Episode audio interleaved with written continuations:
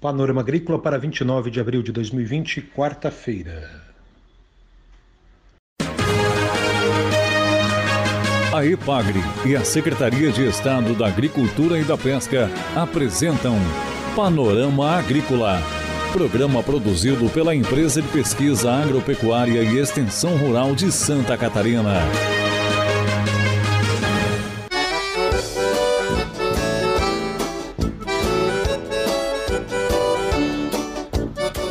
Amigo ouvinte do Panorama Agrícola. Um abraço para você, do Mauro Moirer e do Eduardo Maier, nesta quarta-feira, 29 de abril de 2020, lua nova. O ditado de hoje é: O barato sai caro. Confira nesta quarta-feira aqui no Panorama Agrícola novas informações sobre o projeto da Ipagre com Goiabeira Serrana. Dica do dia.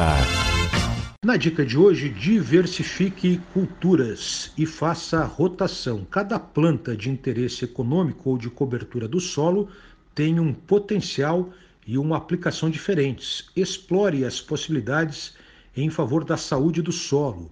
A diversificação de cultivos diminui o aparecimento de pragas e doenças. E a rotação de culturas nas pequenas áreas dentro da propriedade permite a melhoria da qualidade do solo pela maior produção, decomposição e transformação da palhada em matéria orgânica. Confira a entrevista de hoje. Na entrevista desta quarta-feira, nós vamos continuar conversando com o pesquisador Leonardo Araújo sobre o programa, o projeto da IPAGRE de Goiabeira Serrana.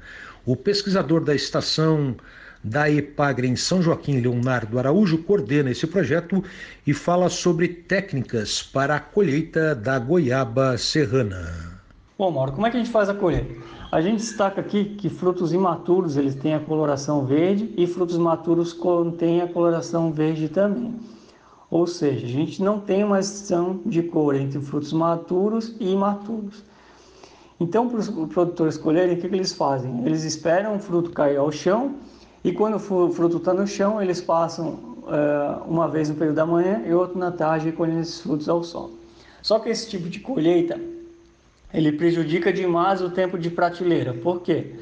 Geralmente, quando esses frutos caem no, no chão, eles já estão num estágio muito avançado de maturação.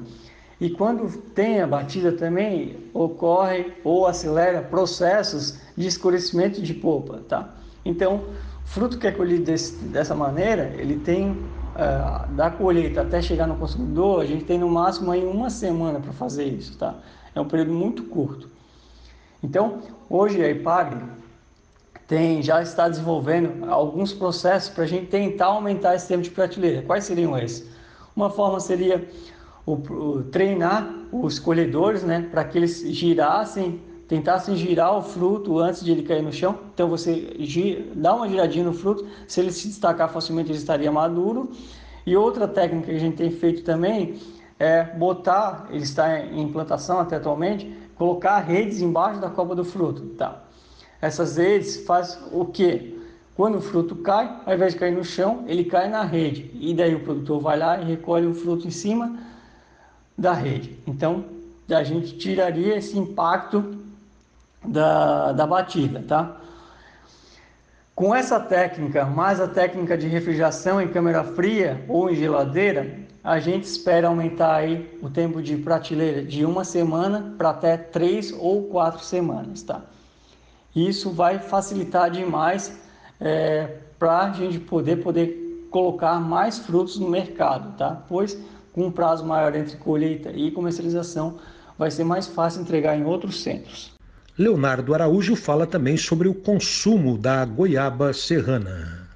Mauro, a forma mais comum de consumir a goiaba é in natura, né? Então você corta a fruta ao meio e come a polpa com colher. A casca da goiaba serrana, uh, geralmente nós não consumimos porque os cultivares que foram desenvolvidos aqui têm a cascadura, tá? Então geralmente se come a polpa, tá? somente a polpa. Uh, mas como a gente falou que o tempo de prateleira da goiaba é curto, né? Em torno de uma a quatro semanas no máximo, depende do manejo que a pessoa vai fazer durante a colheita. Então esse é um espaço muito curto. Então uma forma que as pessoas têm de consumir a goiaba ao longo do ano é processá-la, tá? Então, como a gente disse, a goiaba ela é nativa da Serra Catarinense, então muitos produtores têm essa planta em seus quintais, em suas propriedades, e esses produtores eles arrumaram formas de poder é, processar essa goiaba. Algumas delas seriam compotas de goiaba, fazer doces, geleias de goiaba, né? Mas uh, ali por volta do final de 2000, quando a EPAG começou a investir na cultura, né? bem como depois também houveram outras parcerias, por exemplo, através do, do IFSC, se começou a investir mais na parte de outros produtos processados da goiaba. Né? Então, hoje a gente pode citar uma série de produtos que podem ser feitos com goiabas, sobre produtos de goiaba, como brigadeiro, é, mousse para rechear bolos e pães, né?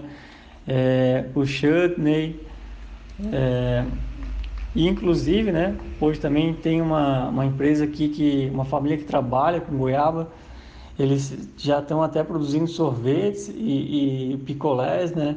Então isso é muito legal porque faz com que a gente possa consumir a goiaba por mais tempo ao longo do ano, né? já que o consumo in natura dela é muito curto. Quando se processa o produto, você pode é, consumir esse produto por mais tempo. O pesquisador Leonardo Araújo fala agora sobre a produção na Serra Catarinense. Bom, Mauro, nós temos poucos produtores de, de goiaba ainda, tá? Hoje se fala, fala em torno de 20 produtores de goiaba e uma área plantada de 2 hectares. Isso é muito pouco quando a gente compara com a cultura da, da macieira, que, onde tem aproximadamente 2 mil produtores. Tá? Então é uma área que a gente tem que expandir, tem que expandir mesmo. E como é que a gente vai expandir? Através do projeto da EPAG, né? que quer popularizar a goiaba serrana aqui no sul do Brasil. Né? Ou seja, ideias como essa matéria de, de rádio, matérias que foram publicadas no site semana passada, que divulgam a cultura que faz com que mais pessoas busquem frutos de goiaba, nós acreditamos que vai fazer com que a cultura se expanda. Né? Uh, alguns anos atrás, por exemplo, muitas pessoas nos procuravam que queriam mudas de goiaba e a gente não podia fornecer. O que, que a gente fez? Ano passado, organizamos uma chamada pública, como eu já havia falado anteriormente, selecionamos dois viveristas e hoje nós temos né, pessoas com capacidade de produzir e comercializar as mudas de goiaba dos cultivares que foram lançados pela EPAG, tá? Então, acreditamos que isso também vai ajudar a estimular mais pessoas a plantarem, né, a goiaba, porque agora elas têm onde buscarem as mudas, tá? Então, apesar de ter poucos produtores, nós podemos afirmar sem dúvida nenhuma que os que estão na área, eles estão muito felizes, estão ganhando dinheiro, tá? A goiaba produz de 15 a 20 toneladas por hectare num custo de produção baixíssimo, por, como eu falei anteriormente, uma planta mais rústica, né? Então requer menos cuidados, tá? E se vende hoje em torno de 4 a 5 reais o quilo da fruta in natura, que é um preço muito bom, muito bom mesmo. E como a gente falou anteriormente, tem vários produtos, né? Que podem ser processados através da goiaba. Então a gente consegue agregar valor nos produtos processados também, né? Inclusive nós temos uma família que a gente pode falar que seria referência, né?